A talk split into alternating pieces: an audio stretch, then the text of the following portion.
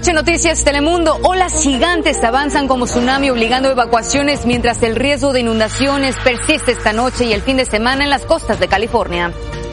Detienen a los sospechosos del asalto a Miguel Bosé y sus hijos. Revelan cómo operaban en banda en exclusivos vecindarios de México. ¿Quiénes se han coronado como los más ricos del mundo este 2023? Algunos de ellos los ayudó la inteligencia artificial.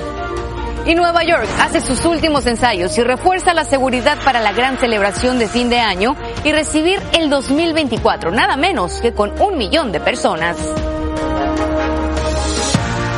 Noticias Telemundo en la noche con Aranza Loizaga. Olas gigantes como un tsunami avanzando sobre las playas de California y obligando a decenas de personas que miraban el mar revuelto a escapar a pie o en sus vehículos buscando en vano no ser alcanzadas por el agua. De poco sirvió porque las calles también se inundaron como si fueran ríos. Muy buenas noches, les saluda Sandra Cervantes en ausencia de Aranza Loizaga. El enorme oleaje que veíamos y que vemos aquí puede repetirse en las próximas horas. Por eso hoy, con palas mecánicas, se levantaron barreras de arena en las playas, las cuales se cerraron al público, con la indicación de permanecer en lugares seguros. Erika Flores con la información.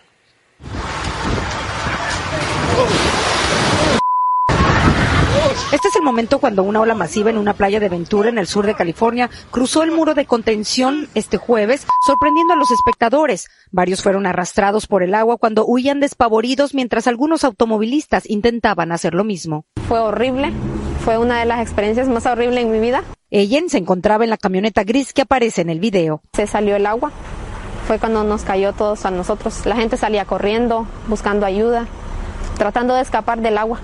Las altas resacas y grandes olas que impactaron las costas de California sobrepasaron los 20 pies de altura según el Servicio Nacional de Meteorología.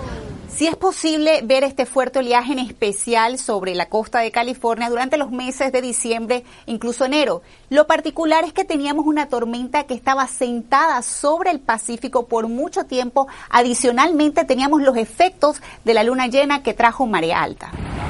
En Ventura se registraron varias áreas inundadas, más de 15 rescates y al menos 8 personas heridas.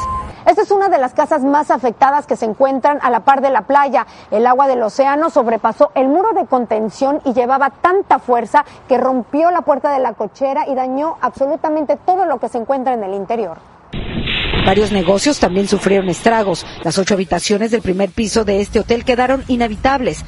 En Capitolia, en la costa central del estado, el restaurante de Melissa fue uno de los impactados. Y ya cuando vi una ola grandota del mar venía hacia acá y se dejó soltar, pero feo, y toda la gente empezó a correr. Por ahora, residentes se preparan ante el pronóstico de mal tiempo durante el fin de semana. Para este sábado se espera lluvia acompañada de fuertes vientos y avisos de alto oleaje para cuatro millones de personas en las costas de California y Oregon. Erika Flores, Noticias Telemundo. Otro de los titulares del día es la demanda por abusos sexuales que presentó Gloria Trevi contra su ex-manager Sergio Andrade. El documento presentado en una corte de California asegura que la cantante mexicana es una sobreviviente de abusos y no una perpetradora de ellos. Agustín Olais tiene los detalles. Porque si el público conoce las acusaciones... Gloria Trevi va a tribunales para demandar por primera vez a Sergio Andrade. He elegido tomar esta acción legal para luchar por la justicia y enviar el mensaje de que actos tan atroces no deben ser tolerados, escribió la cantante en un comunicado. ¿Son todas estas mujeres? En el documento, su abogada, Camille Vázquez, explicó que se trata de una contrademanda a un caso civil de corrupción de menores que tanto Trevi como Andrade enfrentan desde finales del año pasado en la Corte Superior de California. En septiembre, la cantante habló con Noticias Telemundo sobre el caso. Yo quiero estar frente a la justicia y es más, yo estoy deseando que todo esto sea público. En la denuncia legal se lee que durante años Trevi decidió guardar silencio para evitar revivir la experiencia y proteger a su familia. También alega que Andrade la violó en repetidas ocasiones y la golpeó brutalmente hasta dejarla inconsciente para castigarla, lo que inclusive, según su defensa, la llevó a intentar suicidarse. Gloria Trevi es una víctima. Sus abogados ya habían adelantado a Noticias Telemundo que Trevi quería justicia. Para ella, para las demandantes, para todas las mujeres que han sufrido. Una demanda ya pasó. Estamos Este abogado de California, no relacionado con el caso, considera que la cantante solo quiere pasar de acusada a víctima. Ella no tiene que esperar para defenderse, ella puede empezar a atacar a Sergio y de esa manera se defiende, se defiende contra las acusaciones de estas mujeres. En algún momento dado hablando con Nosotros intentamos contactar a Sergio Andrade y no hemos recibido respuesta. En la década de los 90 ambos fueron acusados en México de corrupción de menores. En 2000 los arrestaron en Brasil donde estuvieron tres años presos hasta que los extraditaron a México. Gloria fue absuelta y liberada en 2004. Sergio Andrade salió en 2007 tras cumplir su condena. Desde entonces y salvo algunas apariciones esporádicas, muy poco se volvió a saber de él. Sandra. Gracias, Agustín, por esta información. Vámonos a la Ciudad de México, donde cinco hombres fueron arrestados como sospechosos del asalto a la casa del cantante español Miguel Bosé ocurrido en agosto. Las autoridades sospechan que se trata de un grupo dedicado al robo de casas en vecindarios pudientes. Valeria León amplía. Miro, veo unas caras que no reconozco y estaba encañonado. Así es como Miguel Bosé relata el momento del asalto a su casa. En esta entrevista concedida a un programa español, asegura que durante el robo, uno de los criminales se percata de la identidad de Bosé. Se quita la máscara y dice, yo soy tu fan.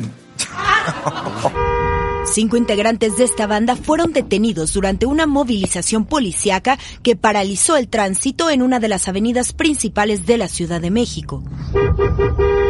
Cuando policías encubiertos de la Secretaría de Seguridad ubicaron dos vehículos. Presentaron una conducta inusual, por lo que, ante la sospecha razonable, se decidió actuar de forma preventiva. En uno de los autos fueron detenidos Rolando y Joel, a quienes les decomisaron armas de fuego, 500 dosis de cocaína, mientras que en otro vehículo detuvieron a Edward Jair, Manuel Antonio y Fernando. A ellos tres les decomisaron un arma, cartuchos y cocaína y se caracterizan por utilizar automóviles de alta gama para transportarse, se comunican vía telefónica en conferencia, siempre acuden armados, ocupan cuerdas, cinceles y mazos. Esta banda operaba en zonas de alto poder adquisitivo y para no ser localizados cambiaban las placas de los autos en los que se transportaban. Fueron ocho los asaltantes quienes el pasado 18 de agosto ingresaron a este residencial al sur de la Ciudad de México y robaron la casa del cantante Miguel Bosé, de la cual extrajeron joyas, dinero y una camioneta. Los criminales utilizaron el vehículo de Bosé para huir y fue a través de una cámara de circuito cerrado como la fiscalía localizó el vehículo en las calles de la Ciudad de México donde fue abandonado. Operan en zonas de, acuerdo con el secretario, esta banda también opera en otros estados como Jalisco, Veracruz, Puebla, Guanajuato, Estado de México y Nuevo León y para los atracos utilizan nombres falsos. En México, Valeria León, Noticias Telemundo. Y también en México, al menos seis personas murieron y otras 25 resultaron heridas en una fiesta de 15 años. Los hechos ocurrieron en el municipio de Quejeme, Sonora, cuando en medio de la celebración que ocurría sobre una calle, llegaron sicarios que, según las autoridades, dispararon directamente contra el jefe de un grupo criminal. Y el conductor, atrapado por seis días dentro de su camioneta en Indiana, sobrevivió filtrando agua de un desagüe con su camisa para hidratarse. Aquí le reportamos este caso. El joven de 27 años fue hallado por dos hispanos que lo vieron dentro del vehículo volcado en un arroyo. Uno de los bomberos que lo rescató dijo también que Matt Rium usó las bolsas de aire de la camioneta para poder abrigarse. En otro tema, las autoridades migratorias revelaron hoy que han reportado 142 mil migrantes en este año fiscal, casi el doble que en el periodo anterior. De ellos, unos 18 mil son padres e hijos que llegaron en familia. Esta cifra supera a los 14.400 removidos en 2020 durante la administración de Donald Trump. Mientras tanto, los migrantes que están en tránsito por México buscan a toda prisa llegar a la frontera con Estados Unidos para cruzarla antes de que termine el año, como nos cuenta Maricruz Gutiérrez. En la recta final del año van a toda prisa. Para ellos es imposible esperar el 2024 y seguir en México. Los migrantes buscan cualquier forma de llegar a la frontera. Hay unos que llegan caminando, otros en bus, otros tienen que pagar según coyotes, bicicleta, lo que sea. José lo dejó todo en Venezuela. A su hijo pequeño Dominique lo lleva tatuado en el cuerpo y a su abuela la lleva en el corazón. Le di el último beso a mi abuela y le dije, ya abuela, yo no sé si es el último beso que te voy a dar, pero yo voy a lograrlo por ustedes. Los familiares en Estados Unidos les aconsejan que apresuren el paso, que no se detengan, que lleguen como sea nos dicen a diario, vayan, entréguense porque de verdad las citas no les va a salir, se les va a, van, van, a cambiar las leyes en cualquier momento. Los activistas como el padre José Guadalupe, encargado de dos albergues en Piedras Negras, dicen que la migración no va a parar. Para mí se va a incrementar porque las situaciones cada vez son más difíciles. A Leonardo Wendy, su bebé de dos años, les corre otra prisa. Ella, con un embarazo de casi nueve meses, no puede caminar mucho.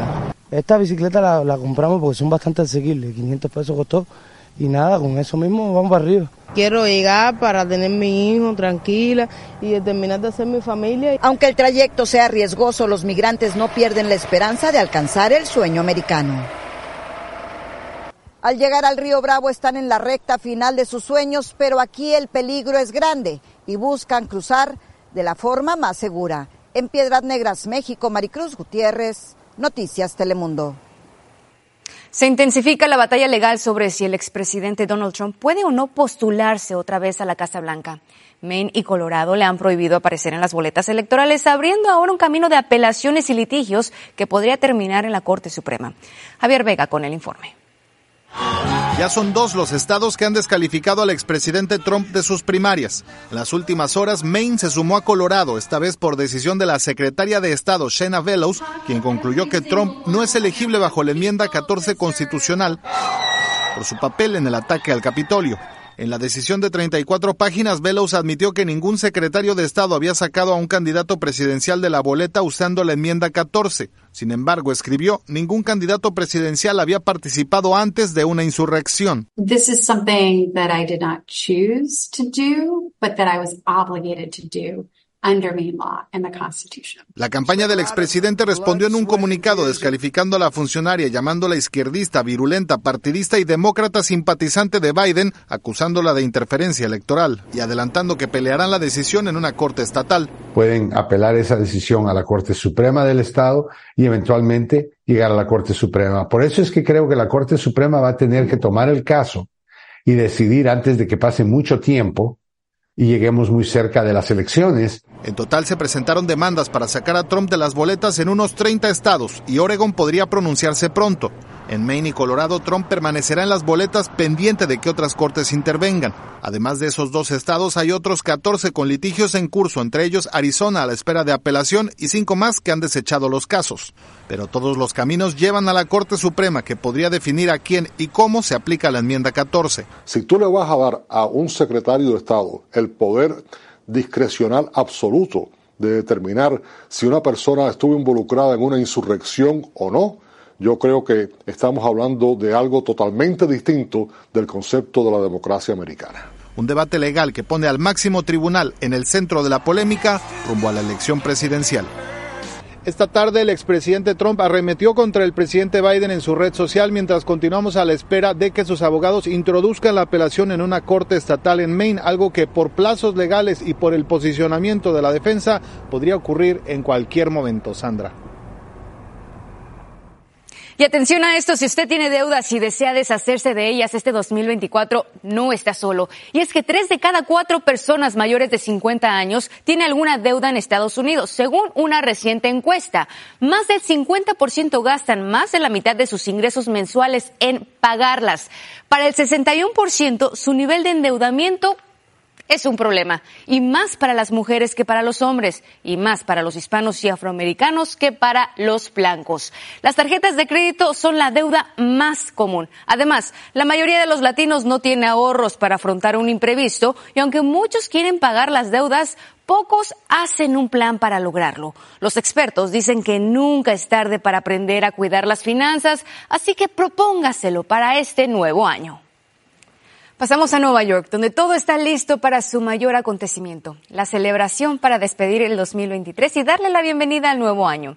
Jaime Bell, de Telemundo Nueva York, nos muestra las medidas de seguridad y los ensayos de la gran fiesta que disfrutarán residentes y turistas de todo el mundo. Estamos preparándonos para tener y celebrar este 2023 que se acaba y y recibir el 2024 con mucho amor y con muchas bendiciones. La celebración de bienvenida al Año Nuevo en Times Square es uno de los eventos más esperados por turistas y locales en la ciudad de Nueva York. El alcalde Adams dijo que cada año miles de personas llegan a la ciudad para esta fecha, por lo que la seguridad es una prioridad. There are no specific credible threats to our New Year's Eve festivities. NYPD aseguró que no hay amenazas creíbles a la festividad de Año Nuevo. Dijeron que van a utilizar drones y unidades de detectives para monitorear las comunicaciones a través de los dispositivos electrónicos. Va a haber miles y miles de oficiales uniformados, también uh, oficiales en ropa civil que van a estar patrullando la área para mantener todo el mundo seguro. Todos los espectadores serán sometidos a revisión y no podrán llevar mochilas, sillas, etc. Y esta fila que usted está viendo acá son las personas que vienen a dejar sus deseos en estos confetis o papelitos de colores que van a ser lanzados desde varios tejados de Times Square en la medianoche del 31 de diciembre. There's a hundred volunteers. Cientos de voluntarios lanzarán unas 3.000 libras de papelitos de colores con deseos desde las azoteas de los rascacielos de Times Square. Hoy se realizó un ensayo del lanzamiento. With over 10,000 wishes from people Estos confetis tendrán más de 10.000 deseos escritos por personas de todo el mundo que visitan la Gran Manzana. Qué felicidad. Y miren, aquí les vamos a contar quiénes son los más ricos del mundo y qué los ayudó a ganar más millones este año. ¿Saben quiénes son los más ricos del mundo del 2023? Aquí la lista de Bloomberg. En el primer lugar, el polémico Elon Musk, que este año sumó más de 95 mil millones de dólares a su fortuna, que supera los 232 mil millones. Le sigue el director ejecutivo de Louis Vuitton, el francés Bernard Arnault con 179 mil millones de dólares. En tercer lugar, el fundador de Amazon, Jeff Bezos, quien acumula ahora una fortuna de 178 mil millones de dólares. Después, el fundador de Microsoft, Bill Gates, con un patrimonio neto de 141 mil millones. Y el creador de Facebook, Mark Zuckerberg, con 130 mil millones. La mujer más rica en el puesto 12 es la heredera de L'Oreal, François Bettencourt Meyers. Y el mexicano Carlos Slim es el latinoamericano más rico en el puesto 11 con 104 mil millones. En la lista también está el dueño de las tiendas Zara, el español Amancio Ortega, con más de 99 millones. Tenemos más, el desfile de las rosas en California. Trae sorpresas este 2024 y tenemos un adelanto. En Pasadena, California, ajustan los últimos detalles para el tradicional desfile de las rosas, como cada primer día del año desde 1890. El lema de esta edición es Celebra un mundo de música, por lo que se espera una diversidad de melodías con bandas nacionales y del mundo, coloridas carrozas y espectáculos ecuestres y deportivos. Hasta aquí las noticias. Fue un placer acompañarles esta semana. Que pasen un feliz año en compañía de su familia. Muy buenas noches. Thank you. En Noticias Telemundo estamos ahí para que conozcas las historias más interesantes para la comunidad. Soy Cristina Londoño, la corresponsal senior del Noticiero Nacional Telemundo en Washington, D.C. Hola, ¿qué tal? Yo soy Raúl Torres, corresponsal en México. Yo soy Vanessa Ock, corresponsal de Noticias Telemundo y directora de Planeta Tierra. Hola, yo soy Lourdes Hurtado, soy corresponsal del Noticiero Nacional de Telemundo aquí en Miami. Hola, ¿qué tal? Soy Guadalupe Venegas, corresponsal de Noticias Telemundo en el Buró de Los Ángeles. Hola, yo soy Juan Cooper, corresponsal de Noticias Telemundo Investiga. Puedes encontrarnos en todas las plataformas en donde escuches tus podcasts. En Yo estuve ahí, el podcast semanal de Noticias Telemundo.